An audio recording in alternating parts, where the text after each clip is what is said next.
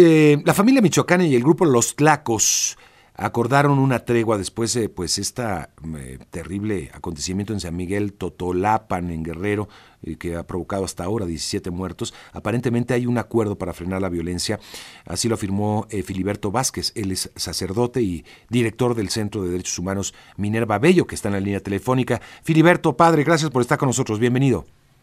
Buenos días a ti y a tu público. Pues si finalmente hay un, hay un pacto de, de, bajar un poco la intensidad del fuego, padre.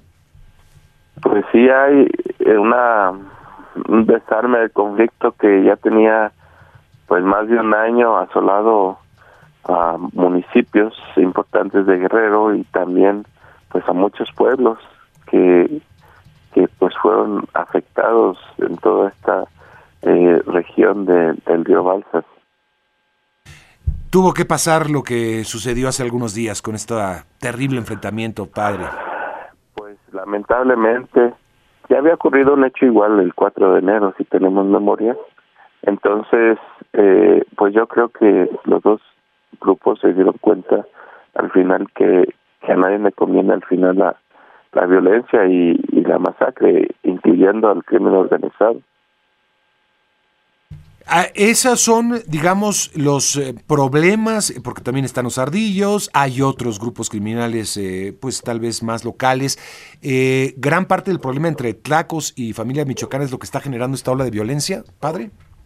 Sí, fueron los dos grupos involucrados, los que han estado involucrados en, en, en Iguala, en Tasco, en todos estos municipios. Entonces, es una, este pues para nosotros una buena noticia que, que pues se va a parar, eh, así como en Chilpancingo, ¿no? Llevamos más de 10 días sin un homicidio doloso, esperemos que en estos lugares pase lo mismo, sobre todo que la gente que se desplazó por la violencia regrese a sus comunidades y, y aquí viene el reto del Estado, cómo reactiva la economía, reactiva los caminos, las escuelas dañadas para que nuevamente pues la vida eh, continúe de una manera digna. Eso, ¿cómo, ¿cómo saben que hay un pacto y una tregua? Eh, ¿Ha sido de la comunicación permanente que han tenido con los líderes de estos grupos criminales, padre?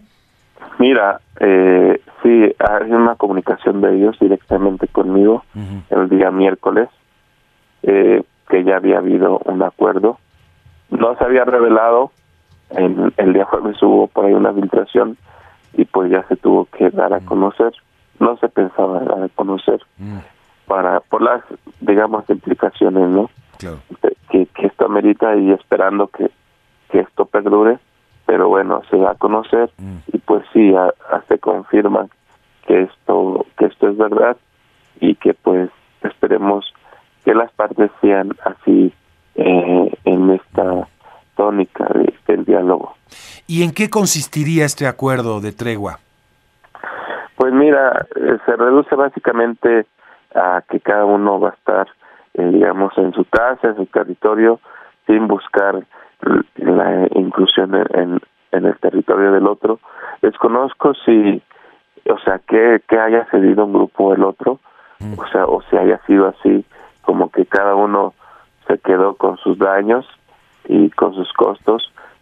Eso no, no lo tengo yo, no se me fue revelado pero al menos la zona en conflicto donde ocurrió la masacre ya está libre de, de dos grupos. Ya, y no tiene, vaya, es, es un pacto, una tregua que eh, por tiempo indefinido. Sí, por tiempo indefinido y esperemos que, que ese tiempo sea largo y sobre todo en este año electoral. Sí, por supuesto, por supuesto será importante.